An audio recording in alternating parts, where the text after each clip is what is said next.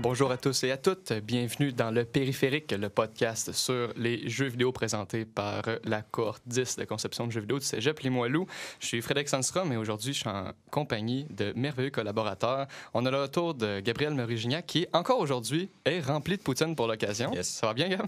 Ouais, papa, papa, j'ai bien mangé. Ouais. La poutine était bonne, ouais. Super, t'es prêt, pour le- t'es prêt pour l'épisode? Ah oui, je suis prêt. Parfait. Et je suis en compagnie de, des trois verbomoteurs les plus incroyables de ce coin-ci de la galaxie. On a tout d'abord Jean-Nicolas Plante, Hey Léo. Christophe Bergevin, Pis toi, man. hey, veux-tu bien? Et euh, le dernier, et non le moindre, Pierre-Olivier Genet, qui était là la semaine passée aussi. Yes, allô tout le monde. Oui, donc euh, aujourd'hui, euh, ben, comme d'habitude, on va commencer par les jeux de la semaine et le sujet principal de l'épisode va être la toxicité et la censure dans les jeux multijoueurs en ligne, donc euh, qui est vraiment un enjeu super important dans notre industrie. Mais comme j'ai dit tout d'abord, on va parler euh, des jeux qu'on a joués cette semaine. Gabriel, tu veux commencer? Euh, ouais, ouais, je vais commencer. Euh, cette semaine, j'ai joué à Mountain Blade Warband. Dans le fond, je, je voulais vous parler de ce jeu-là en vue du deuxième euh, qui s'en vient prochainement. Je sais pas si vous avez vu les trailers ou si vous connaissez un petit peu ça. Non, pas du tout. En gros, c'est un jeu qui se déroule euh, dans un univers médiéval. C'est pas c'est pas fantastique, mais c'est pas réaliste non plus. Le continent, ressemble- on pourrait s'imaginer un petit peu l'Europe, mais ils ont racheté un désert pour comme pour question de gameplay. Je sais pas si vous me suivez. Autrement dit, Ouais. ils ont essayé comme de faire un, un Europe slash Afrique plus plus condensé. En gros, euh, l'histoire, c'est qu'il n'y a pas vraiment d'histoire. On crée notre personnage, on, choisit simplement le, background de notre personnage, c'est-à-dire est-ce qu'on est un pauvre dans la rue, est-ce qu'on est le fils d'un seigneur, est-ce que notre père c'est un forgeron, un marchand, un guerrier? Puis en fait, ça va changer nos statistiques de base. Par la suite, il n'y a aucun tutoriel, puis on est lancé dans le jeu directement. Puis en fait, ce qui est, ce qui est cool de ce jeu-là, c'est qu'on est 100% libre. Donc, euh, il y a une liberté qui est absolue. On est lancé dans la map. Puis en même temps, la liberté fait qu'au début, on n'a aucune idée quoi faire. Fait qu'on peut soit devenir un bandit, on peut devenir un commerçant, puis même ça peut aller jusqu'à. On peut devenir un, un, un seigneur, puis on peut avoir notre château, on peut démarrer notre royaume. tu sais, Il y a vraiment une liberté d'action qui est incroyable. Ensuite, les combats sont simples mais complexes. Je sais pas si vous vous rappelez des combats de, du jeu d'Ubisoft For, For Honor. J'ai Ouais, pas essayé, mais Ouais, avec, avec ouais, les- j'avais vu ça, dans le fond, ouais. Ben, tu sais, dans le fond, dans For Honor, on peut choisir trois directions, mais c'est vraiment calqué de Mountain Blade, qui est un jeu beaucoup plus vieux, que lui, on peut choisir euh, d'attaquer dans quatre directions, dans le fond. Puis les directions sont choisies comme par les mouvements de la souris. Au début, c'est un petit peu bizarre, mais à la fin, ça devient super naturel, c'est super plaisant. Puis le jeu, es-tu en vue FPS? Euh, non, non, c'est vrai, je l'ai pas dit, c'est à la troisième personne. Donc, il y a comme deux communautés de joueurs. Il y a ceux-là qui, qui aiment le jeu pour la liberté, l'histoire et tout. Puis euh, également une grosse partie de la communauté qui fait juste jouer en multijoueur. Parce qu'étant donné que les combats sont simples mais complexes, c'est comme un facile à apprendre mais difficile à, maîtriser. Puis il y a- vraiment beaucoup de gens dans le fond qui sont juste intéressés à faire les combats en ligne. Donc on peut avoir des épées, des lances. Euh, on peut lancer des lances, on peut avoir des haches. Les haches font plus de dégâts sur les boucliers. Donc on peut aussi avoir des boucliers, on peut avoir des arcs à flèches, des arbalètes. Il y a vraiment une grande variété d'armes. Ça va changer le gameplay. On peut être à cheval aussi. Donc euh, non, c'est super intéressant. Puis dans le fond, comme je disais, la liberté absolue, ce que je voulais dire, c'est que on peut même aller jusqu'à avoir notre armée. C'est nous qui il faut qu'ils les nourrissent. C'est nous qui choisissons leur salaire. Euh, est-ce que la partie en ligne, c'est uniquement les combats ou est-ce que les royaumes peuvent comme se connecter aussi ou... Non, c'est ça. La partie en ligne, dans le fond, c'est vraiment une liste de serveurs. Il y a plein de modes. Il y a des modes de Star Wars, il y a des modes de guerre napoléonienne avec des, avec des mousquets. C'est vrai, c'est vraiment varié, mais non, c'est vraiment. euh, mettons, c'est toute une map, une arène, un petit peu comme Call of Duty, si on veut. Ok, ou, fait euh, que c'est l'aspect combat qui est vraiment mis de l'avant euh, pour, Ouais, pour la communauté en ligne, dans le fond. Exact. Mais quand tu dis mode, ça veut-tu dire que tu peux te promener avec Darth Vader puis massacrer des chevaliers qui ont des pauvres épées en fer? Non, mais- mais mais tu sais, en, en fait, c'est comme des, des modes qui changent le, le jeu au complet. En fait, là, tu sais, c'est- Ok. le jeu, le jeu, d'après moi, il y a le même gameplay, mais il est reskiné au complet. Fait que, tu sais, mettons, de l'Empire contre, mettons, les Jedi contre les Sith. Puis là, ben, ça va être des épées laser au lieu des épées en fer, mais d'après moi, le gameplay change pas tant que ça. Ah, c'est cool. Fait que non, c'est ça, je voulais vous parler de ça, ça a l'air vraiment intéressant. Euh, les graphismes, ils font peur au début, par contre, là, c'est vraiment laid. Mais le 2 s'en vient bientôt, le 2, il y a de l'air épique. Euh, dans les sièges, ils ont rajouté des, euh, des, des bâtiments de siège, ils ont rajouté des, des, ben, des arbalètes géantes, des arquebuses, je pense que ça s'appelle, je me trompe pas. Il y a des trébuchets, des catapultes, qui ont rajouté toutes sortes de trucs, j'ai vraiment hâte au deuxième. Puis on s'attend à ce que ça sorte quand?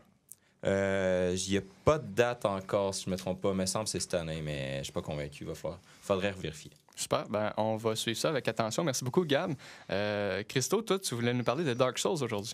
Ouais, ben d'une autre compagnie qui sort un jeu cette année, en fait, From Software se sont éloignés de Dark Souls, puis j'attends avec impatience euh, une suite spirituelle, si on veut, de, leur euh, jeu Dungeon Crawler, qui va être Sekiro Shadow Die Twice. Donc, il va se passer plus dans un setup euh, japonais avec des samouraïs, des démons. Au lieu d'être des démons plus médiéval D&D, ça va être des démons style Oni, qu'on a vu un peu dans Nioh. Donc, bref, pour Dark Souls, euh, j'en parle souvent à beaucoup de gens, donc euh, nombreux sont ceux euh, qui savent ce que c'est. Moi, c'est la première fois que je t'en entends parler. La là, première fois, je suis surpris. Ah, ouais. euh, je parle jamais de ça, c'est vrai. Je parle jamais, jamais, de mes jamais, jeux qui me passionnent. Non, jamais. aucunement. Toi, t'es pas un gars qui aime Zelda anyway ou des jeux comme ça, non? Oh boy, non, non, non, pas ces jeux-là. là. Moi, j'ai joué à ça quand j'étais enfant, puis j'ai évolué. Castlevania, toi, c'est Arc. Absolument. Ben, ça dépend lequel. Euh, Il y en a un que j'ai fait arc, honnêtement, un Castlevania. Mais non, euh, justement, euh, Dark Souls, une des choses qui m'a séduite, c'est un peu comme Castlevania, euh, une ambiance très euh, médiévale gothique. Ce qui, euh, moi, euh, c'est sûr que je suis un peu biaisé là-dessus. Je pourrais dire que c'est un univers qui est meilleur que les autres, mais simplement, non, c'est un univers qui est très euh, précis et réalisé. là. On a un niveau de fantaisie qui est très élevé, des dieux, des humains qui sont devenus des dieux, donc on va dans la première cinématique. Donc, en plus de cette ambiance-là, je vous dirais que j'ai aimé surtout le challenge. Moi, en tant que joueur, je tombe dans cette catégorie-là, que ce que je recherche, c'est quelque chose qui va me mettre à défi, que je vais pas simplement passer au travers du jeu en appuyant sur tous les boutons sans réfléchir. Donc, j'aime avoir des options, j'aime que ces options-là soient mises à défi différemment. Donc, euh, dans Dark Souls, il y a ça qui est vraiment très présent. Tu as un moment très euh, court pour soit attaquer, prendre une potion, euh, changer d'arme, peu importe l'action que tu veux effectuer, mais tu ne feras pas deux, trois choses en même temps. Sinon, ben, tu vas perdre parce que le boss fait aussi mal que toi ou plus. Ouais. Et Ah, les les boss, c'est le, le gros point de ce jeu-là, d'après moi. Un des gros points qui, oui, m'a séduit d'ailleurs, c'est euh, quand je dis que j'aime le challenge, je mettrais ça à un niveau que je prends un jeu sérieux. Quand je me dis, après un, un petit bout de temps de jeu, par exemple, euh, une heure, je dis, ah, enfin un jeu qui me tue. Littéralement. Donc, ça, euh, sans, sans vantarder, c'est simplement une façon de dire les jeux casual, je vais aimer ça si le gameplay core est très le fun. Si on joue à Mario Kart, on joue à Mario Party, c'est une activité ensemble qui est plaisante. Mais quand je joue tout seul, je, je veux manger des claques. C'est vraiment ce que j'aime en tant que joueur. Un vrai de vrai challenge. Bref, donc, à part de ça, oui, euh, Gab? Ben, ça, euh, ah, tu pouvais continuer ton point, mais dans le fond, euh, Dark Souls, ça, je trouvais ça super intéressant. J'ai joué au 3, mais je trouvais tellement que la, mise en main, c'est c'est dur de le jeu. Le, tutoriel est quasiment absent. Puis on commence, il y a un boss, puis il nous, casse en deux. Puis je trouvais que c'était vraiment difficile à prendre en main. Je sais pas ce que, tu penses de ça. Toi, t'as-tu un peu. T'as-tu cette opinion-là au début en jouant? Ben moi, j'ai commencé par le premier, mais je t'avouerais que justement, quand je suggère aux gens euh, de commencer Dark Souls, que je fais à peu près jamais, je suggère à personne de faire ça, voyons. Euh, donc, euh, je suggère justement soit entre le 1 ou le 3 pour deux raisons. Le 3 est un peu plus linéaire, donc tu vas moins avoir à te chercher, ce qui est un des points que je voulais amener sur le 1, qui est un monde beaucoup plus ouvert. Donc, dans l'exploration puis la prise en main, tu es un peu plus justement euh, libre, puis tu as un meilleur accomplissement là-dedans. On pourrait comparer ça justement à des donjons de Zelda ou des, des Metroidvania. Il y a même un, un YouTuber que j'écoute ces temps-ci qui fait la série Boss Keys sur Game Maker's Toolkit, qui, après l'analyse de tous les donjons de Zelda, de toute la série, a fait un épisode sur le world design de Dark Souls 1, qui était merveilleux là-dessus. Donc, par préférence classique, j'ai fini par me décider que je préfère le 1 pour ça. Mais si je te suggère entre essaye le 3 en premier ou essaye le 1, euh, heureusement, il y a le remaster, sinon il faudrait pas que tu aies peur de rétro gaming, mais malgré tout, le 1 est beaucoup plus lent. Les mouvements sont plus lents, donc justement, quand tu prends une potion, tu es stické les deux pieds sur place ou presque. Euh, tandis que dans le 3, tu peux bouger un peu. Donc, tout est un peu plus fluide et rapide dans le 3, ce qui fait que ceux qui préfèrent un, un APM plus élevé préfèrent le 3.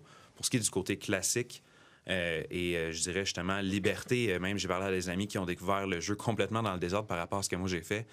Je, pense que le 1 a une meilleure prise en main puis une meilleure liberté pour les joueurs aussi. Mais selon toi, le 3, est-ce qu'il a été pensé pour n'importe quel type de joueur ou est-ce qu'ils ont fait le 3 en se disant, ben ceux qui vont jouer à notre jeu, ils ont déjà joué au 1, ils ont déjà joué au 2, donc on n'a pas besoin de faire un tutoriel super compliqué ou exhaustif ou quelque chose comme ça. Selon toi, c'est-tu comme ça qu'ils voulaient le faire ou c'était juste ça donne qu'ils n'ont pas voulu mettre de tutoriel? Ben, je dirais plus que ça donne qu'ils n'ont pas voulu mettre de tutoriel. Dans le 1, tu, euh, je parlais de la liberté d'exploration parce que tu vas vraiment physiquement marcher dans le monde au complet euh, en te connectant les endroits. S'il y a un ascenseur que tu trouves, ce ne sera pas une téléportation qui va t'amener à la bonne place. L'ascenseur est réellement positionné dans, par exemple, la, la quatrième area du jeu. Il va te ramener à ton hub principal parce qu'il est physiquement en haut de ce hub-là. Donc, tout ce genre de choses-là qui font que la construction, je trouve qu'elle est tellement riche parce que c'est une, archi- une architecture qui est globalement reliée. À chaque fois que tu es quelque part, tu es supposé pouvoir te comprendre où est-ce que tu es. Tandis que dans le 3, euh, justement, le tutoriel au niveau de l'apprentissage mécanique est pareil comme dans 1, c'est euh, lis les messages qu'il y a à terre, puis euh, ça te dit quel bouton appuyer, qu'est-ce qui fait quoi. Donc ça, c'est vra- pas vraiment un tutoriel, puis ça a toujours été comme ça, c'est dommage. Mais c'est beaucoup plus linéaire parce que justement, à chaque fois que tu te déplaces, euh, tu passes de ce qu'on appelle un bonfire, qui est tes points de, de sécurité où ce que tu recharges tes ressources, à un autre. Tu vas pas marcher jusqu'au prochain endroit, à part quand tu es dans un spot plus linéaire, ce que j'ai trouvé dommage, mais plus euh, facile d'approche. Puis dans, dans la série Dark Souls, euh, je connais pas la série tant que ça, mais j'ai tout le temps l'impression que les gens parlent juste du 1 puis du 3. Y a-t-il une malédiction sur le 2 euh, c'est c'est quoi qui s'est passé avec le 2 Oh boy. Euh, oh boy. Le 2, je l'ai adoré, mais il y a beaucoup de défauts. euh, parce que je, je pourrais en parler longtemps, en fait. Tu voulais-tu dire quelque chose, PO, avant que je réponde? Ben, moi, c'est quand tu as parlé des messages sur le, sur le sol, ça, ça me fait un peu rire parce que euh, par rapport au tutoriel du 3, il y a vraiment spécifiquement une zone où ça dit fais demi-tour. N'y va pas. C'est drôle parce que je l'essayais en présence de mon coloc parce que c'est lui qui avait le jeu. Ouais. Puis euh, je me suis dit, ah, mais moi j'ai pris la classe du Knight, j'ai un, épée, j'ai j'ai un bouclier, j'ai une bonne armure, je me, je me sens y aller. Puis j'ai juste comme à regarder tranquillement, pas vite, là, à travers le, le long couloir dans, dans les rocheuses. Puis quand j'ai vu la première grosse créature cristalline sortir, j'ai fait OK, non, c'est- bon, j'ai compris le jeu, je, suis pas prêt pour ça yet. Tu as été un pauvre petit naïf, euh, Oui. très peu de temps. Ouais. Euh, c'est une des merveilles de Dark Souls, justement, qui est une autre chose que j'aime dans la construction de ce monde-là, c'est qu'il y a vraiment beaucoup de secrets qui font penser un peu à Castlevania. Il y a littéralement des murs invisibles. Pour répondre à ta question, Gabriel, vite fait, euh, ce qui a maudit le 2, c'est littéralement ça, c'est qu'il y a une- un système dans le jeu qui s'appelle la malédiction de Curse. Et à chaque fois que tu meurs dans le 2, tu perds un pourcentage de tes HP maximum pour ta prochaine run et tu en perds jusqu'à 50% de tes points de vie.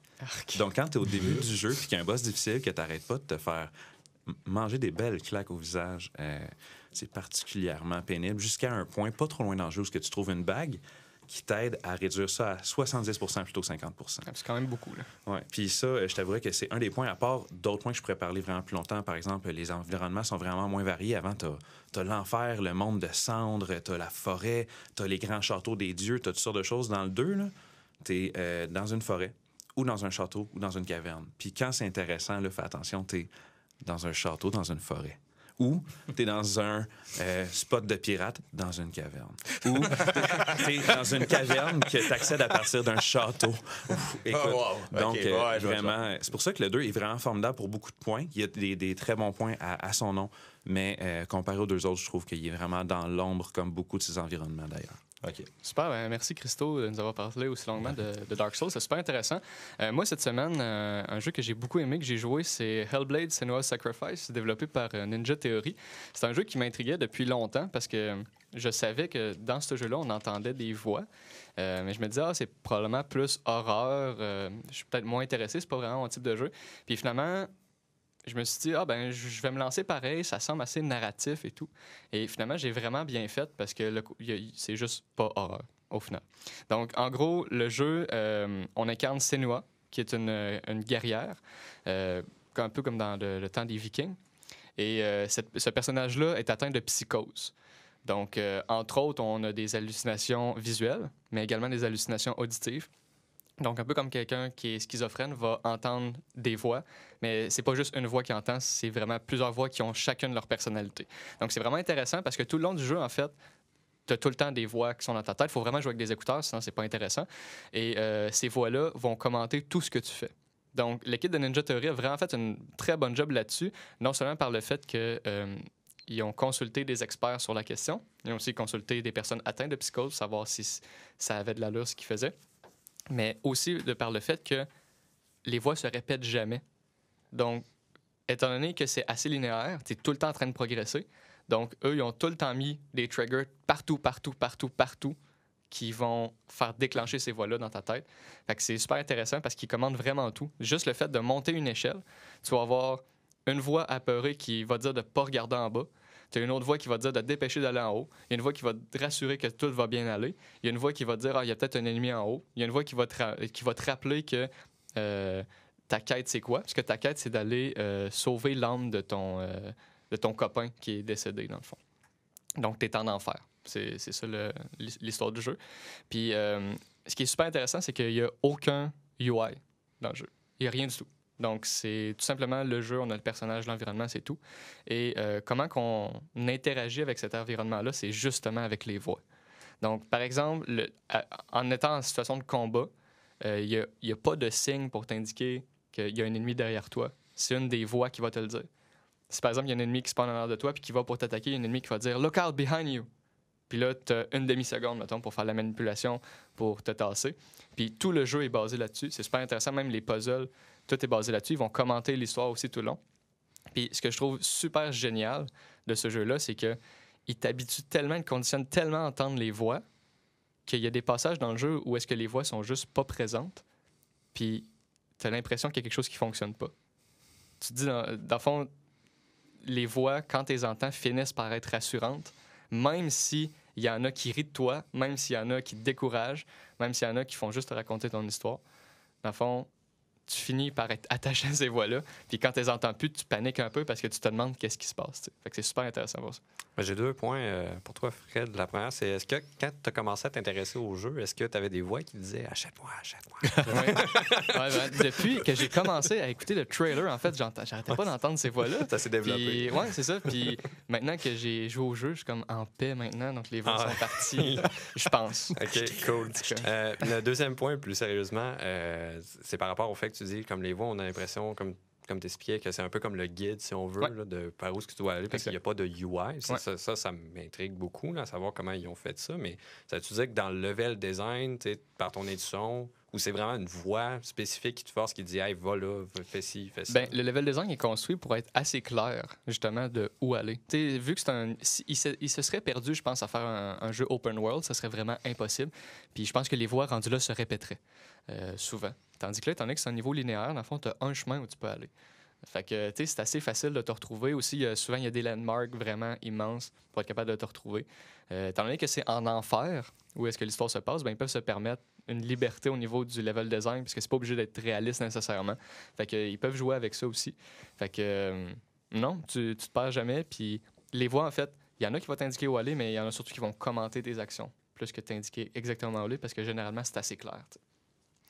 Euh, moi aussi, j'ai un peu accroché au niveau du UI qui est comme inexistant, que- comme tu dis, mais tu parlais des signes qui viennent avec les voix, mais au niveau des feedbacks, est-ce que c'est la même chose? Mettons, tu parles d'énergie, tu as une voix qui te dit moins 1, moins 2, moins 3. Ben, en fait, c'est le, le- en fait, le seul. C'est pas vrai en disant qu'il y a 0-0 UI. là. C'est juste que tu vois pas de base. Donc, les deux principaux signes UI qu'il y a, c'est le premier, quand tu te fais frapper, un peu comme dans un Call of Duty, là, si je peux faire une comparaison facile, c'est que ton écran devient de plus en plus rouge, puis tu peux finir par mourir. Euh, puis sinon, ben, quand un ennemi t'attaque en avant de toi, tu as quand même un signe que ça, la lame de son épée, par exemple, va venir une fraction de seconde orange.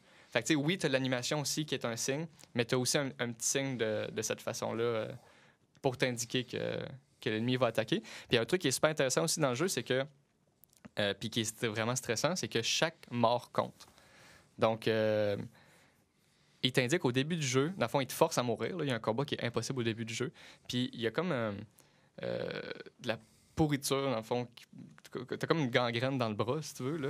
Puis dans le fond, qu'à chaque fois que tu meurs, cette pourriture-là grimpe dans ton bras. Donc ton bras devient de plus en plus noir. Puis ce qui t'indique au début du jeu, c'est que si euh, le- la noirceur arrive jusqu'à ta tête, que tu perds toute la progression de ton jeu.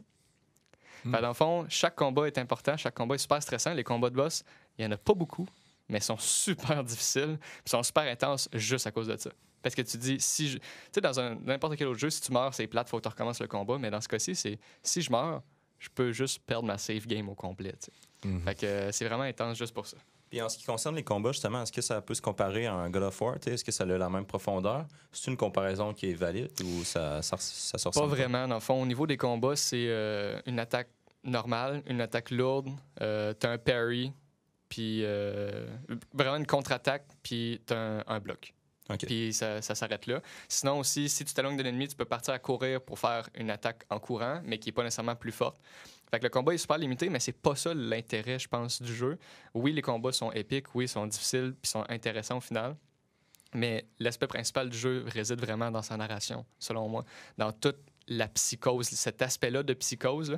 Parce que comme j'ai dit, il n'y a pas juste les voix, tu as des hallucinations visuelles aussi qui arrivent. Puis euh, vu que tu es en enfer, bon, ben, il y a plein de trucs qui arrivent. Fait que euh, c'est vraiment ça l'intérêt euh, du jeu au total.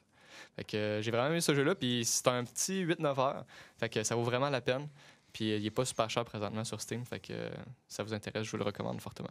Cool. Euh, toi, Jean-Nic, aujourd'hui, tu voulais nous parler de Resident Evil 2. Oui, absolument. Moi, contrairement à toi, je suis un fan des jeux d'horreur, euh, des jeux de survival horror en particulier. Puis Resident Evil 2 qui est sorti le 25 janvier. J'étais un peu en retard, ça fait comme un mois qu'il est sorti, mais j'avais pas vraiment le temps de jouer avant ça. Fait que j'ai eu le temps de faire une partie complète avec un personnage. Avec euh, Leon, j'ai joué au PS4. Puis j'étais un fan aussi de de l'original, du premier. J'avais joué euh, dans le temps, fait que je pense que je suis quand même relativement bien placé pour comparer un et l'autre. Fait que pour les nouveaux joueurs, la première chose, je pense, qui est frappante, c'est euh, l'amélioration euh, niveau graphique. Là. Ça n'a juste pas de bon sens. Ouais. Comme avec de l'amour visuellement dans ce jeu-là. là. C'est très, très, très Ah, agréable. les, quand tu as les comparaisons des deux jeux, ça Ah, n'a ça a aucun sens. C'est deux jeux vraiment bon différents. Ça, ça se voit qu'ils ont tellement mis de budget sur l'aspect gore. là. Vraiment, chaque tir, chaque Ouais. coup que tu portes aux zombies, là, Tu le vois, ressens, on tu dirait, vois hein. toute la chair, comme vraiment, ça, ça dissocié. là. On dirait presque de la pâte à modeler au final. Ah, définitivement. Puis même, justement, en parlant comme des zombies, euh, ben, tu sais, on- il y a différents endroits sur ces derniers sur lesquels on peut tirer. Fait que, mettons, tu t'arrêtes pas de l'en- tirer sur un bras, il va perdre son bras. Sur l'autre bras, les deux jambes. Fait qu'il va se ramasser un, un homme tronc qui va te Ah, poursuivre. c'est intéressant, ça, c'est cool. Oui, c'est des- un petit amour du détail que j'ai bien apprécié. Euh, un autre fait marquant du remake, c'est au niveau euh, de la caméra et des contrôles. Dans le jeu original, c'était qu'est-ce qu'on appelle comme euh, un tank control, je pense en français, c'était comme un contrôle sur rail qu'on dirait. Fait que dépendamment du point de vue qu'on arrivait dans le jeu, ben mettons à gauche, ça pouvait faire que ton personnage allait à gauche, mais avec un autre angle de caméra, à gauche faisait que tu allais en haut. Un autre Ok. qui était en bas. Fait que ça, c'était un peu fatigant. Ça date vraiment, je pense, des années 90, un contrôle comme ça. Ouais. Puis aussi, dans le temps, la caméra était fixe. Fait que c'était vraiment des points de vue fixes que t'allais. Fait que euh, le level design à ce niveau-là était quand même bien réussi. C'était quand même des défis en fonction de ça, mais ça enlevait comme beaucoup de, de liberté aux joueurs. Tandis qu'Astor, ben, c'est totalement un environnement en 3D, puis avec une caméra euh, à l'épaule, un peu comme qu'il avait fait avec Resident Evil 4, mais euh, évidemment en version améliorée. Fait que c'est vraiment agréable. Mais justement, par rapport à ça, je me demandais, est-ce que tu retrouves le feeling du vieux Resident Evil 2, où ce que tu avais la caméra fixe, puis justement, c'était super difficile de viser à cause de ça, ou c'est vraiment plus un feeling Resident Evil 4, puis c'est relativement facile de viser? Dans le fond, as-tu encore une grosse gestion de munitions où c'est difficile, ou c'est plus Resident Evil 4, mettons? Je suis vraiment content que tu me poses cette question-là parce que moi aussi, j'avais peur de ça. J'avais l'impression que ça allait être trop facile à cause ça allait être en environnement 3D avec une caméra qui te suit. Mais qu'est-ce qu'on fait, je pense, pour balancer cette, euh, ce côté plus facile-là? C'est qu'ils ont vraiment misé sur euh, l'obscurité dans le jeu, chose qu'il n'y avait pas à l'é- à l'époque. Il n'y avait pas de différence entre vraiment une salle plus sombre ou moins sombre. Micro-différence, je dirais. Tandis que là, un élément de plus qu'on a en tant que personnage, c'est euh, une lampe de poche. Fait que les pièces sont super sombres, puis on, on voit jamais. C'est très, très rare qu'on voit d'un bout de la pièce à l'autre. Fait qu'on a tout le temps la crainte a un zombie, un ennemi dans l'obscurité qui peut sortir de nulle part. là. Moi, j'avais une question pour toi par rapport à la démo. Je sais pas si tu y as joué. Euh, ma question, en fait, c'était juste à savoir si tu avais trouvé ça intéressant, le fait, ou pas intéressant, le fait que tu étais limité à, je crois, 30 minutes de jeu. Euh, J'aimerais vraiment répondre à cette question-là, mais non, je n'ai pas joué au démo, malheureusement. Mais moi, si, peux- si je peux enrichir là-dessus, j'ai pas joué à la démo, mais j'ai vu plusieurs YouTubeurs euh, y jouer parce que je, je suis intéressé par la série, mais je suis pas un grand fan non plus. Euh, puis en fait, c'est c'est plus ou moins vrai, le 30 minutes, parce que en fait, il y, a des- y a des YouTubeurs qui, eux, ils étaient, pressés par ça, ils étaient stressés. Puis quand ils se rendaient à une, séquence précise, je pense que c'est quand Leon euh, puis la, fille Claire se rencontrent à, l'extérieur du poste de police, ben ça coupe là. Peu importe le nombre de minutes que tu as mis dans la démo, c'est la démo arrête là. Fait que Ok. c'est- un, peu comme. Fait que tu as quand même une fin. euh, Ouais, Mais moi, les spécial. impressions que j'avais recueillies de diverses personnes que je connais qui ont joué, euh, puis aussi en ligne sur les, les forums, euh, l'impression que j'avais, c'est que tu n'avais juste pas le temps d'apprécier assez le jeu, dans le fond. Ce qui peut être une bonne tactique marketing à quelque part parce que tu peux dire Ah, c'était malade ce que je viens de faire, j'ai vraiment. Il va falloir que je l'achète pour continuer. Mais ça peut aussi être très frustrant. Fait que je sais pas à quel point c'est un bon move. Euh, comme je te dis, je peux pas vraiment commenter là-dessus parce que j'ai pas joué au démo, mais mettons, je fais juste penser à la première. Démo, c'est environ une demi-heure. Mettons, je pense à la première demi-heure que j'ai joué du jeu, puis je trouvais que c'était une belle présentation de qu'est-ce qui arrivait, qu'est-ce qui allait, s'en venir dans le jeu. C'était pas trop, juste assez, non? J'ai bien aimé. Euh, sinon, euh, un autre élément qui est vraiment une amélioration sur la version originale, c'est euh, les items qu'on. Parce qu'on on a une gestion d'inventaire dans ce jeu-là. On a une quantité d'items limités qu'on peut avoir. Puis les items qu'on on obtient dorénavant sont marqués sur la map. Aussitôt qu'on les touche, on peut pas les prendre. Fait que originalement, on avait comme un gros défi au niveau de la mémoire pour le joueur, puis qu'on se souvienne c'était où, qu'on se prenne des notes, tandis que là, ben, la map nous livre cette information-là. c'est déjà mieux. Autrement dit, quand t'as pas t'as plus de place dans ton inventaire, tu peux te rappeler les items étaient où, dans le fond? ouais, absolument, ils sont directement indiqués sur la map. Puis euh, par rapport à l'inventaire, justement, est-ce qu'ils ont repris le système de Resident Evil 4 avec la valise? Comment ça marche? Euh, la valise par le coffre. c'était- Ouais, c'est ça, on traînait une espèce de coffre. Fallait comme faire une espèce de Tetris dans le coffre pour euh, maximiser notre espace. Là. Euh, ouais, absolument. Il y a toujours ça, mais ça, je pense qu'il y avait ça dans le 1, 2, 3, 4. euh, le 5, je me souviens plus. Je pense que oui aussi. Je pense qu'il y a toujours ça. Oui, un peu. Puis pour euh, rajouter comme plus euh, d'items, ben, il y a des coffres, comme qu'il y avait dans, dans les jeux originaux, qu'on peut aller stocker nos affaires là. Euh, la, la critique générale de ce jeu-là est vraiment, vraiment bonne. En moyenne, mettons qu'on la regarde euh, PC, euh, Xbox, puis euh, PlayStation, c'est une moyenne sur Metacritic de 91. Ah, c'est vraiment bon. C'est cool. pour un remake, je suis vraiment agréablement Ben ouais. surpris. Puis il y a eu 3 millions de ventes de, de la première semaine. Fait encore une fois, pour un remake, euh, je pense que ça augure vraiment bien pour le futur, pour qu'est-ce qui pourrait s'en être. Parce qu'il y en a d'autres Resident Evil qui pourraient être à refaire et qui pourraient être refaits. là. Ouais, ça pourrait setter les bases aussi pour euh, des prochaines suites aussi qui pourraient être basées un peu. Tu sais, si le monde préfère le système de Resident Evil 2, ben, ils vont peut-être baser les prochains Resident Evil sur un système qui Ah. va être un peu similaire, dans le fond. Définitivement. Ben, moi, j'ai vraiment l'impression que depuis Resident Evil 7, ils ont vraiment fait un bon coup de comme retourner vraiment aux sources des premiers Resident Evil, où ce que c'est vraiment c'est un jeu de survival horror et non un shoot 'em up un peu comme c'était Resident Evil 5 et 6. Fait que moi, je, moi, je trouve ça vraiment cool que même avec le remake du 2, il ait encore réussi un très bon coup. Puis je dirais même par rapport à ça, PO, que moi, j'étais un fan du début de Resident Evil, puis il m'avait comme perdu avec ces jeux-là, le 5 puis le 6. Même si j'ai joué, j'avais l'impression de jouer à un autre jeu. Tandis que là, on en revient vraiment dans pourquoi que j'aimais cette série-là. là. Super. Ben, merci, Jean-Nic, euh, de nous avoir parlé de ce jeu-là. PO, toi, aujourd'hui, pour ton jeu indépendant de la semaine, tu vas nous parler de Into the Breach. Exact, euh, fait par les mêmes développeurs de Faster Than Light. On a vraiment comme toute l'essence qu'il y avait de, du jeu précédent euh, est encore présente, du, beau pixel art, euh, très fluide, très, très niche comme jeu. Puis d'ailleurs, en plus, c'est Into the Breach, c'est un jeu qui a obtenu un DICE Award pour le jeu de stratégie et simulation de l'année. Oh, Euh, ce qui est vraiment incroyable. Fait que pour faire un résumé vite fait du jeu, on joue une espèce de commandant. Euh, ça vient chercher un peu comme la, la, la fantaisie d'avoir des gros euh, battle de Pacific Rim euh, qui s'affrontent avec Godzilla, mais dans un environnement pixel euh, 2D vraiment très polish. Euh, fait que dans le fond, le principe, c'est qu'à chaque run qu'un joueur, que le joueur lance, c'est comme s'il sautait dans une ligne de temps pour aller sauver l'humanité contre une race euh, d'insectes géants qui cherchent à, tout justement à tout dévaster de ce qui reste de la Terre depuis que les océans ont monté de niveau. Donc, c'est vraiment un jeu sympa.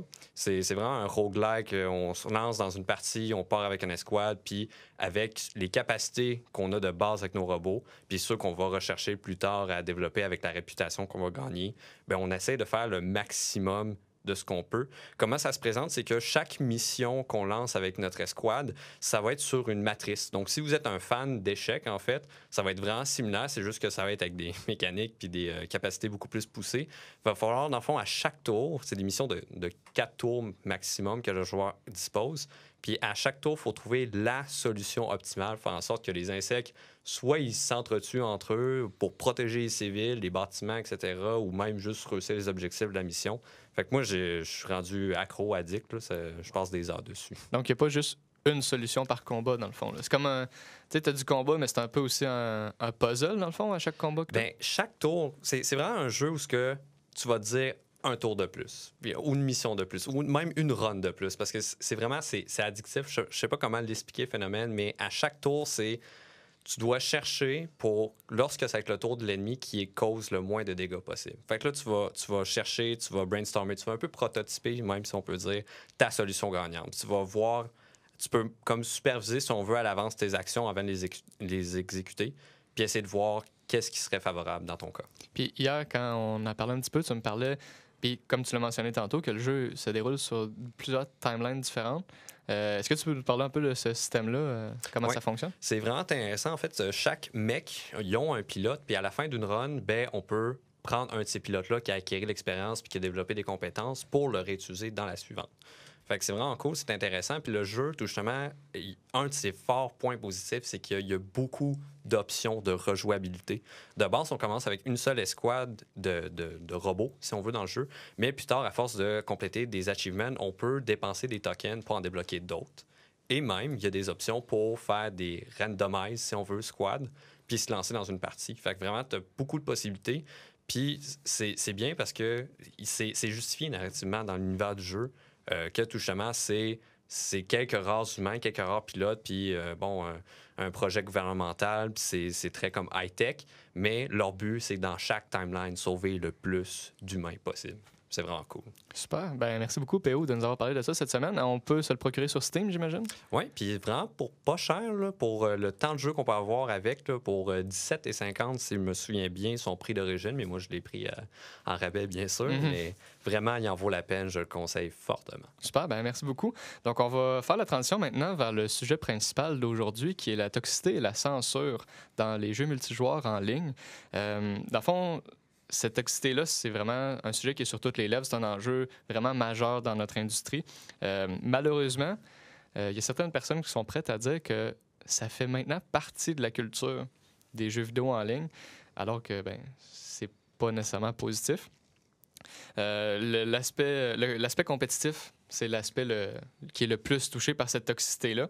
Et euh, principalement, c'est les femmes, euh, les personnes de couleur et la communauté LGBT qui sont touchées par les, euh, commentaires toxiques, généralement. Mais aussi, il peut juste avoir un phénomène de communauté toxique qui vient prendre prise sur, sur un jeu en, en particulier.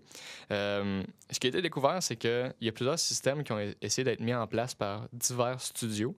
Mais le problème majeur, c'est que les personnes qui pourraient faire un changement, soit les joueurs, euh, veulent pas reporter les joueurs toxiques. Donc, c'est juste pas dans leur intérêt. Euh, ça les dérange, mais ils vont pas aller par eux-mêmes faire les démarches pour report quelqu'un. Donc, au final, la communauté toxique prend de l'ampleur, prend de l'ampleur, prend de l'ampleur, et les joueurs qui, eux, sont sains, qui ont un comportement sain, euh, finissent par se tanner de cette communauté toxique-là et finissent par s'en aller du jeu. Donc, ce que ça peut faire, c'est avoir des jeux comme euh, League of Legends ou euh, Counter-Strike, Dota 2, Overwatch, qui sont tous des jeux euh, qui ont une communauté toxique assez présente. Puis même, on pourrait parler de communauté toxique même sur des jeux single-player comme Undertale, qui au final, c'est la communauté globale qui finit par entourer ce jeu-là. Ben, je suis surpris parce que tu dis en fait que les, les joueurs ne reportent pas. Ça m'étonne parce que moi, au contraire, c'est un système que j'ai vu souvent utilisé comme étant une ressource rassurante dans ce monde-là. En fait, euh, par exemple, moi, je joue justement à League of Legends puis j'ai expérimenté beaucoup de, gens toxiques. Et au contraire, moi, ça me fait du bien quand je prends la peine de le faire, puis que même à l'occasion, parce que j'essaie de reporter quand ça vaut la peine. Par exemple, quelqu'un m'a dit Ah, euh, ton move t'es vraiment pas bon, euh, va-t'en dans ta ligne, maudit pas bon, haha. Ben, je reporte pas ça, c'est pas grand-chose. Quelqu'un qui a été littéralement toxique, justement, je prends la peine de faire un petit report là-dessus. Et là, même souvent, j'ai des nouvelles qui disent Merci, votre report a été noté. Et cette personne-là a subi une pénitence de deux games, par exemple, ou quoi que ce soit. Donc, ça me surprend que tu dises que les gens aiment pas ça. Ben, en fait, le problème, c'est pas nécessairement que le système est nul, dans le fond, parce que qui- qu'une compagnie instaure un système de report, c'est bien, dans le fond, ça démontre que le studio essaie d'écouter sa communauté.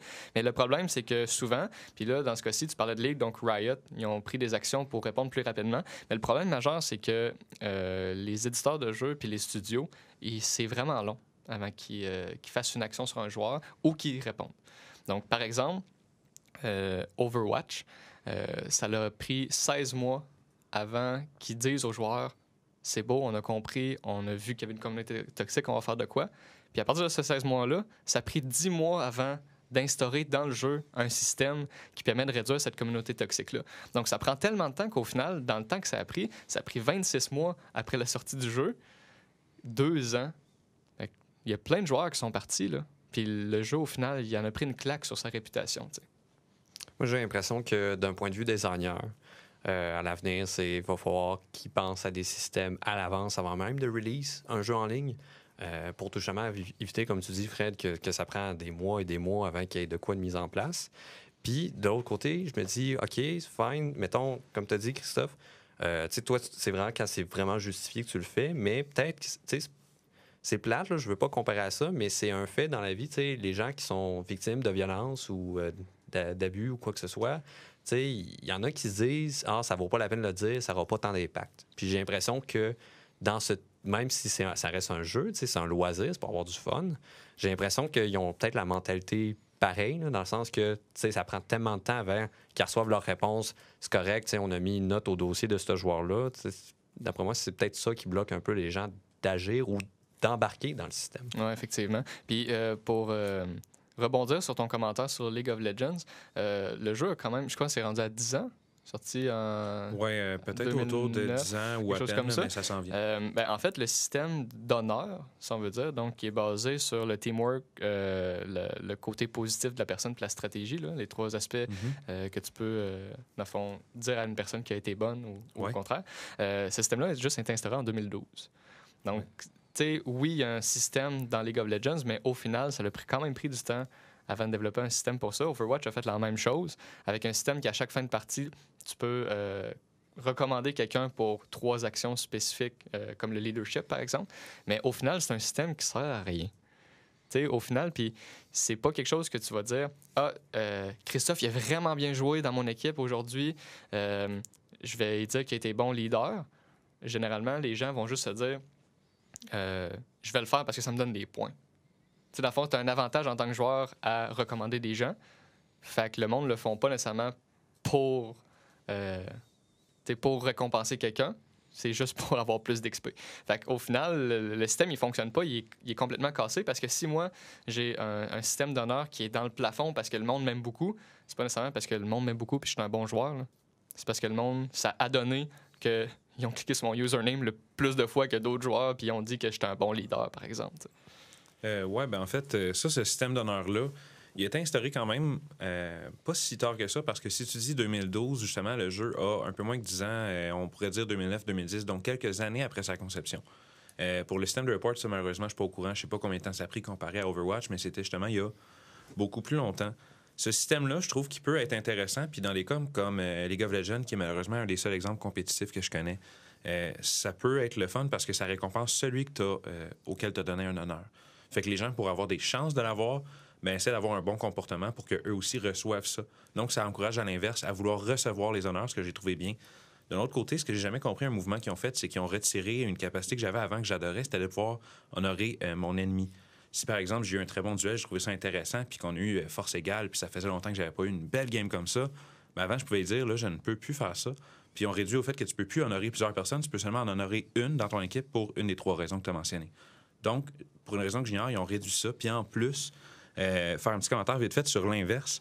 Au niveau de- des reports, justement, système comme euh, Riot, comme tu dis, a un très bon système qui est instauré, qui fonctionne quand même assez bien parce qu'ils prennent des actions. Malgré tout, justement, ces actions-là sont prises, mais les gens peuvent toujours se faire un autre compte sous un autre courriel. Donc, il y en a qui s'en foutent un peu. Et même si je crois qu'il fonctionne bien, justement, parce que ça réduit malgré tout euh, les gens, parce que ça, fonctionne, ils bannissent généralement même des comptes si c'est euh, un comportement qui est trop grave. Ben, League of Legends a quand même, selon beaucoup que j'entends, une des pires communautés. Je pourrais confirmer que c'est assez toxique. Mais finalement, malgré tous euh, les, efforts qui sont faits, vous pensez pas qu'à une certaine mesure, c'est un espèce de combat qui est perdu d'avance, surtout dans un jeu compétitif free-to-play. Au final, on peut se recréer un, un compte gratuitement de toute façon.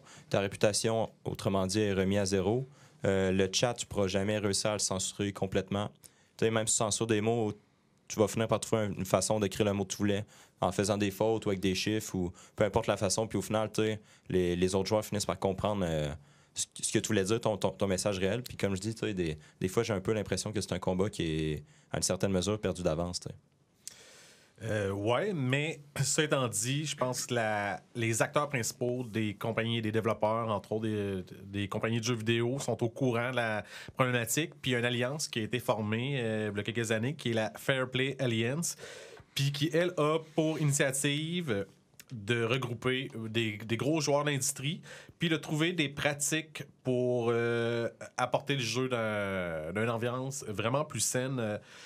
euh, parmi ces, ces personnes-là, il y a euh, Riot Games qui sont là-dedans. Il y a autant Blizzard, Discord, EA, Facebook. Fait vraiment des, des joueurs très, très importants. Puis leur but pour. Ils vont être présents au GDC cette année. Puis eux autres, dans les sujets principaux qu'on parlait, ça va être comment est-ce qu'on doit réformer les joueurs ou si on doit euh, créer un méta-système euh, par-dessus toutes les plateformes pour contrôler euh, la toxicité des jeux vidéo? Euh, oui, ben en fait, ça, je pense que ça pourrait être intéressant. Juste avant de passer là-dessus, j'avais un point par rapport à ce que tu disais, Gabriel, qui est oui, justement, ils ne pourront pas complètement filtrer un chat. Mais est-ce que, par exemple, comme refuge qui ont bien instauré Riot, euh, puis j'imagine a dans beaucoup d'autres jeux, c'est que tu peux très, très facilement euh, muter si on veut, donc euh, rendre silencieux tout ce qui est les alertes des autres, leur chat, même leurs émoticônes qu'ils peuvent utiliser sur leur euh, personnage. Donc, au final, même si ça marche pas, au moins les joueurs individuels ont malgré tout un refuge qui est intéressant. Par rapport à euh, ce que tu disais, Jean-Nic, euh, donc justement de. Rappelle-moi ce que tu dis. La Fair Play Alliance, euh, Alliance, excusez mon anglais.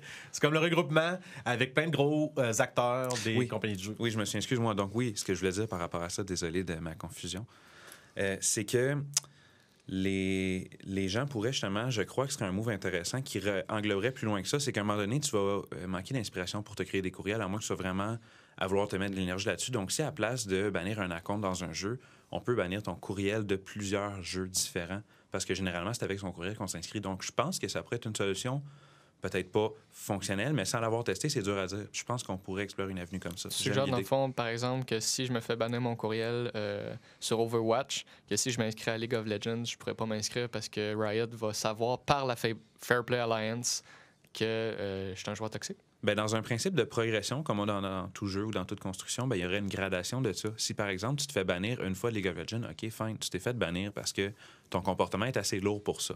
Mais si ton comportement est assez lourd pour qu'on, euh, pas nécessairement va bannir ton account pour une semaine, mais par exemple, ton account est supprimé, ben là, peut-être que tu pourrais avoir à l'inverse euh, une punition moins grave, mais sur les autres jeux. Donc, OK, tu as été supprimé, ben, même en plus, pendant une semaine, va réfléchir à ce que tu fais, tu ne joueras pas Overwatch sur ce compte-là, par exemple. Ouais, Donc, on pourrait faire une progression de ça qui, au final, pourrait être de plus en plus lourde.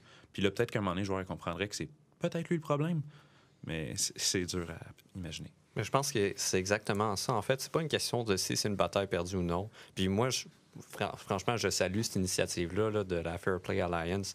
Je trouve ça incroyable. Puis je pense que c'est- peut-être ça, comme, comme je disais un peu au début de la, de la conversation, c'est que nous, en tant que designers, il va falloir qu'on qu'on pense puis qu'on aide à trouver une solution qui va faire en sorte que c'est pas nécessairement une question de bloquer leur courriel, de, de- nuire à ces gens-là, parce qu'au final, tout ce qu'ils veulent, c'est décompresser, c'est véhiculer leur stress, la vie de tous les jours à travers un jeu. Fait que moi, je pense que c'est- plus une question de d'essayer de changer leur mind, de, de les tra- tranquillement les entraîner à faire en sorte à ce qu'ils deviennent des, des joueurs tout justement qui, qui apprécient le jeu puis qui, qui- qui savent consciemment qu'ils sont là tout justement pour, pour jouer, pour s'amuser, pas pour tout justement comme vidanger toute leur agressivité sur quelqu'un d'autre à l'autre bout du monde. Mais par rapport à ça, justement, je trouvais que Rockstar avait pris une initiative qui était assez intéressante avec euh, GTA V. Je sais pas si vous êtes un petit, peu au courant. Dans le fond, c'est vrai que c'est pas un jeu qui est compétitif. Je sais pas si ça peut être possible de le faire avec euh, euh, d'autres communautés, mais eux, ce qu'on a décidé de faire, c'est qu'ils ont, classé les joueurs selon leur comportement. Donc, au, lieu de commencer à les bannir, au lieu de leur donner des punitions ou de les censurer, parce qu'ils ont décidé de faire, c'est que tous les joueurs, par exemple, qui sont sur les, serveurs qui sont libres, c'est-à-dire euh, tu te promènes dans la ville puis tu es libre, si tu tires les autres joueurs à vue, ben le jeu va te classer, il va te mettre, ben, il va faire du matchmaking puis il va te mettre avec les joueurs qui tirent aussi les autres, joueurs à vue.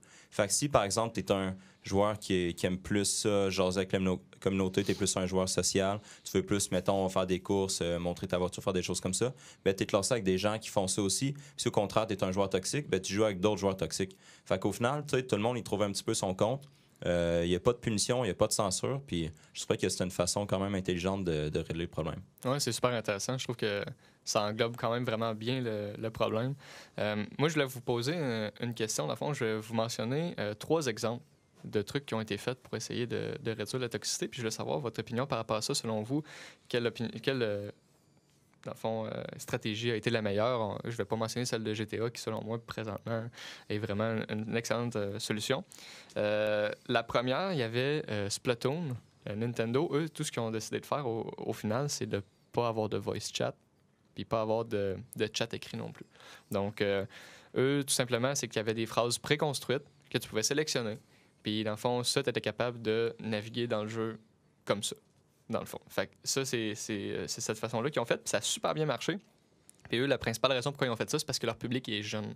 Donc, euh, j'imagine qu'eux voulaient éviter justement qu'il y ait des commentaires haineux qui se disent entre eux ou qu'ils euh, ils commencent à se, chicaner, par exemple, avec un, adulte ou des trucs comme ça, puis qu'ils ne soient pas capables de se défendre. Euh, Sinon, on a Overwatch qui, eux, censurent euh, le chat. Donc, par exemple, euh, si on écrit un commentaire comme easy peasy, ce que eux considèrent comme euh, dans une phrase qui est comme négative, qui est toxique, euh, à la fin d'une partie, ça va changer la phrase pour quelque chose d'autre, dans le dans une banque de phrases préconstruites comme euh, Ma maman m'a- m'a- va me border ce soir, j'ai vraiment hâte, j'aime ma maman. Genre, quelque chose comme ça, quelque chose pour te ridiculiser finalement, pour tourner le easy peasy, ce que tu dis toxique, dans le fond, contre toi, puis tout le monde le voit. Tout le monde sait que tu as dit quelque chose de toxique, mais au final, ça finit que c'est juste drôle. Puis sinon, on a Rainbow Six Siege. Donc, Ubisoft, eux, ce qu'ils ont fait, c'est oui, ils ont censuré le chat, mais euh, eux sont allés vraiment plus loin. Euh, non, c'est pas vrai, c'est euh, pas pour Rainbow Six, Siege. Rain- Rainbow Six Siege. Eux, ce qu'ils ont fait, c'est vraiment bannir euh, juste les mots. Euh, mais le problème, c'est qu'ils disaient pas aux joueurs euh, quand il allait être banni. Dans le fond, c'était juste bam, de même. Si tu sais quelque chose qui n'était pas correct, c'était banni tout de suite. Mais pour revenir à Overwatch, en fait, eux, c'est que ils ont continué le système beaucoup plus loin. C'est que eux, ils vont. euh, je sais pas s'ils ont arrêté de le faire, mais ce qu'ils ont fait pour prévenir le- les activités toxiques, c'est de, suivre les, les activités des joueurs sur les médias sociaux.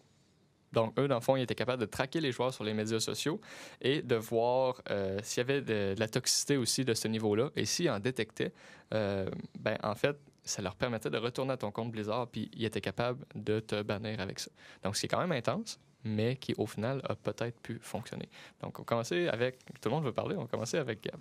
Euh, oui, oui, par rapport à Splatoon, je trouvais ça, je trouvais ça intéressant, mais j'ai l'impression que ça peut juste marcher avec euh, des jeux qui ont un ESRB, pardon, euh, everyone, c'est-à-dire, tu sais, ben, autrement dit, tout le monde. Donc, je trouve ça normal parce que c'est vrai, il faut protéger les enfants, il faut protéger, bon, les, joueurs cibles, mais pour, un jeu comme Counter-Strike, par exemple, le, le voice chat qui est super important, il faut établir des stratégies, des fois de jouer avec des inconnus, tu veux pouvoir leur parler. Fait que tu sais, je pense pas qu'il y a une solution- que c'est une solution qui est viable à ce niveau-là. En plus, d'un- d'une certaine manière, je trouve que en- c'est une façon d'aseptiser toutes les, les interactions sociales. Puis au final, tu pourrais jouer avec des bots, puis je trouverais que ça revient au même parce que tu tellement plus d'interaction avec les gens. Tout le monde te dit juste Ah, bonne journée, t'as bien joué, salut. Puis, tant qu'à ça, je vais jouer avec des bots, puis je m'en fous. tu sais. Je sais pas si vous comprenez mon c'est un système qui me faisait un peu penser à, Club Pingouin. là. Il y avait des serveurs où tu pouvais écrire ce que tu voulais, mais il y avait des serveurs que tu avais juste des phrases préconstruites, puis c'était tellement plate d'être sur ces serveurs-là. Je sais que c'est un jeu pour enfants, tu sais, c'est pas la, même optique exactement, mais c'était quand même un, système qui était similaire, tu sais. Puis c'était pour protéger les enfants, donc le parent qui inscrivait son enfant pouvait juste dire mon enfant peut juste aller sur ce style de serveur-là. Mais encore une fois, comme tu dis, c'est vrai que ça peut aseptiser. De toute façon, le chat, il, y avait de la censure sur le chat, fait que tu pouvais pas dire des niaiseries non plus. Fait que, euh, en même temps, ça pouvait prévenir peut-être pour euh, s'il y a des adultes qui essaient d'interagir avec toi et tout. Mais ouais, je comprends ton point. Ben, des exemples comme euh, celui de, de, de ben, je dirais pour justement Splatoon, puis tout ce qui est justement euh, seulement des choses préconstruites. Tu sais, par exemple, euh, je vais euh, me coucher, ma maman va me border, je suis Ouais. un gros bébé. Là. Ouais. Ben, les gens la connaissent, cette phrase-là, puis ils savent au final, vu qu'ils la connaissent, puis que c'est dit publiquement, qu'ils sont quand même fait dire GG, Easy, Noob, LOL, XD. Donc, euh, c'est à ce niveau-là, je trouve que c'est une solution qui est comme une espèce de tiens, voilà une couverte, va pleurer dedans. C'est Ouais. ça change pas le problème, selon moi. Ça fait juste donner justement un petit masque un peu plus intéressant qu'au final, change rien. Euh, même, par exemple, dans League of Legends, qui est une chose qu'il y a, si on mute tout à part les pings pour être capable de communiquer efficacement dans une équipe de façon compétitive, ben il y a des choses comme, par exemple, euh, mon ennemi n'est plus là, pour avertir les autres qu'il y a peut-être quelqu'un qui s'en vient les envahir dans leur coin de la map. Puis ça, c'est un point d'interrogation qu'on appelle le, le missing ping. Puis ça, tu peux le faire où tu veux sur la map. Donc, si t'es pas d'accord avec ce que l'autre fait puis qu'il a banni ton chat, tu peux quand même faire Hein? Point d'interrogation? Point d'interrogation? dans sa face jusqu'à ce qu'il soit plus capable d'exister. Donc, malgré tout, il y a toujours des petites choses qui vont faire en sorte que c'est rare que je suis pessimiste, mais que ben, je pense que les joueurs toxiques vont trouver une façon de quand même troller. Donc, euh, Mais euh, par rapport, comme l'exemple as donné de qu'est-ce qui serait un comportement toxique, puis l'autre exemple que Fred t'a donné avec Easy Peasy, tu sais, je pense que la question se pose à c'est quoi un comportement toxique? Moi, personnellement, quelqu'un me dit ça, je considère pas ça toxique. C'est pas ça qui est toxique. Toxique, c'est vraiment pire que ça. C'est à recevoir des menaces ou justement avoir des, euh, des, des calls racistes ou. euh, c'est plus à ce niveau-là, quelque chose de toxique. Quelqu'un qui me dit que j'ai été poche dans une game, bah, rendu là, c'est mon problème de comment je deal avec. C'est sa perception qu'il y a de toi, là, au Ouais, final. exact. là. c'est- pour enrichir là-dessus. Moi, je vais venir à mon point là, à la base, c'est on joue à un jeu parce qu'on veut jouer à un jeu. Puis je sais qu'on en a parlé la semaine dernière, mais je- ça va chercher un peu le, point aussi de Splatoon. Apex, là. Je veux dire, tu pourrais désactiver le chat, pas, pas de, de personnes qui parlent, pas de texte, rien. Les personnages, ils ont tous des quotes qui disent exactement ce que tu as besoin de savoir dans le jeu, et où la zone. Euh, tu peux pigner des affaires, puis oui, il y a- le abuse de ping, si on veut, mais tu sais, c'est pas... euh, tu peux pas gosser quelqu'un avec ça euh, dans Apex. En tout cas, je le vois difficilement. Dans Ligue, oui. Mais tu sais, c'est joue un jeu. Puis, gars, si le monde est pour être pas correct avec moi, je veux juste jouer dans mon coin. Ben, jouer avec eux, mais isolé dans mon coin pour avoir du fun. Puis tant pis pour eux, c'est eux qui dépensent au final de la, de la salive de l'énergie pour rien. Ouais, puis la toxicité, ça va pas juste non plus sur les insultes envers les personnes, dans le fond. C'est, ça peut aller plus gros que ça, euh, jusqu'à aller, dans le fond, c'est qu'il y a des personnes qui cherchent activement à nuire à la réputation d'un jeu. Donc, euh, par exemple, un exemple facile, à Overwatch, puis je pense que dans la Ligue aussi, le terme revient, là, mais la méta. Donc, la méta, c'est en compétition, c'est la composition d'équipe qui est la plus forte. Donc, par exemple, dans Overwatch, il y a six personnages présentement qui sont dans la méta. Puis eux, c'est que si tu joues contre eux, c'est une équipe qui a ces six personnages-là en compétitif, puis que toi, c'est pas ça, ça se peut que tu te fasses vraiment manger une claque. Puis euh, les gens rage à cause de ça, parce que dans le fond, eux, ce qu'ils se disent, c'est supposé être un jeu balancé, il n'est pas supposé avoir une méta ou que ça change continuellement parce qu'ils balancent les joueurs, parce qu'ils introduisent des nouveaux personnages et tout. Mais il y a des personnes oui, se plaindre, c'est correct pour que le jeu s'améliore, mais il y a des personnes aussi qui, eux, font juste taper sur le clou tout le temps, tout le temps, puis rappeler au monde. Hey, moi, je joue pas à Overwatch, mais by the way, vous ra- rappelez-vous que la méta, c'est vraiment de la merde. Hey, by the way, Overwatch, c'est vraiment pas bon à cause de tel cossin, tel cossin, tel cossin. Fait que ça aussi, ça crée une communauté toxique qui va à l'encontre de la réputation du jeu, dans le fond. Fait que ça, ça aide pas non plus. Puis pour répondre à ce que tu demandais, Jean-Nicolas, savoir c'est quoi qui est un comportement toxique, euh, ça, malheureusement, je pense que c'est une des choses qui fait qu'on a de la misère à gérer cette communauté-là, c'est que c'est un élément très, très, très subjectif. Euh, Il y a des choses qui, moi, je pense, peuvent être très acceptables puis qui me donnent de la misère, comme par exemple, quelqu'un qui, au lieu de me traiter de pas bon, me dit quoi faire. À cause de la communauté toxique, lui qui a voulu enfin, au lieu de me chialer après sur ce que je faisais de mal, m'apprendre à jouer, est considéré toxique à cause de l'habitude de la communauté. Fait que ça, c'est rendu difficile. Même, je avec un de mes amis récemment que moi, je pense qu'il y a des moves de politesse qu'on peut instaurer pour aider à ça. Par exemple, à chaque game, systématiquement dire euh, GGWP, GG well played. Donc, good game, bien joué, bravo, c'est correct, euh, même si c'était pas fameux. Mais ça, justement, moi, un de mes amis à qui je qui joue très compétitivement à beaucoup de jeux comme Magic the Gathering, euh, en tournoi, il, m'a dit que dire bravo, bonne game, alors que tu vraiment pas eu une belle game, c'est quasiment quelqu'un qui te troll selon lui. Donc tout ça, c'est tellement subjectif, c'est même culturel des fois de dire euh, bravo à quelqu'un qui a mal joué, ça peut être un grand déshonneur ou tu sais, regarde, c'est. C'est tellement dur à gérer Ça qu'est-ce qu'il y en un. sonner sarcastique. Là. Ah ouais, c'est ça. Mauvaise game, bonne game. Hey, bonne game, le gros, t'as rien fait, mais je te félicite d'avoir rien fait. C'est pour ça que c'est. On C'est est trop subjectif. les c'est sites, dur Mais justement, par rapport à ce que vous dites, je trouve ça super drôle parce que je joue à un jeu euh, ces temps-ci sur mobile qui s'appelle euh, Golf Clash. Puis justement, toutes les interactions sont, sont super contrôlées. C'est un petit peu comme Splatoon. Tout ce qu'on peut dire, c'est joli coup, tu es vraiment bon, tu es tellement joli. Puis- au, au final, tu sais, je trouve ça drôle parce que je trouve quand même le moyen de troller avec ça. Par exemple, si le gars il fait un coup qui est terrible, ben, tu dis joli coup. Comme ça, tu, tu peux l'utiliser de façon sarcastique. Fait à, une certaine, à une certaine mesure, j'ai l'impression qu'il n'y a pas tant de solutions. Puis j'aimerais ça vous poser une question. Euh, On aura vous- peut-être pas le temps ouais. de répondre. Ah, ouais, maudit. Mais tu sais, Ben, c'est juste que- well played. Ouais, exact. Mais c'est des fois, j'ai l'impression qu'on prend le problème du mauvais côté. Parce qu'au final, ce qui alimente les trolls, c'est les réactions des gens. Mais peut-être qu'on préfère à l'inverse de la, sensibilis- la sensibilisation pour dire aux gens OK, écoutez, le troll, là, il vit peut-être au Mexique, il vit aux États-Unis, il vit en Chine, vous le connaissez pas. Relaxez, laissez-le faire, puis il va arrêter tout seul. Tu sais, Puis j'ai l'impression qu'un petit peu le problème pourrait se régler de cette façon-là. Parce qu'on a beau essayer de censurer à l'infini, il- on va toujours trouver une, une façon de. Ben, tu sais, les trolls vont toujours trouver une façon de troller, puis j'ai j'ai pas l'impression de ça va arrêter du jour au lendemain. Puis de toute façon, s'il y en a pas dans, dans les jeux, il va en avoir dans la vraie vie de toute façon. Fait que tu sais, des fois, je me demande si on prend le problème. euh, On est trop si- si- sensible. Mais, mais- mais 2019. exact, tu sais, c'est ça. Ouais. Des fois, j'ai l'impression qu'on cherche des solutions, puis ça sert un peu à rien. Ouais, ben, je pense que ça pourrait être le sujet d'un d'un autre podcast, en fait, que là, dans le fond, on a fait état du problème. Un autre podcast, on pourrait essayer de trouver les solutions maintenant. Euh, comment. Quelles suggestions qu'on pourrait faire, en fait, pour améliorer ces, systèmes-là? Ça pourrait être super intéressant. Puis, tu sais, c'est sûr que les actions que Blizzard, Ubisoft, euh, ils font, ben, c'est juste la pointe de l'iceberg, au final, parce que probablement qu'il y a beaucoup plus de trucs en dessous de ça. C'est probablement un, un truc très complexe à gérer. Euh, mais c'est sûr que, tu sais, c'est possible de faire des changements. Il faut juste que, trouver des, des solutions. Euh, merci d'avoir été à l'écoute. Merci beaucoup, les gars, d'avoir fait plaisir. participé.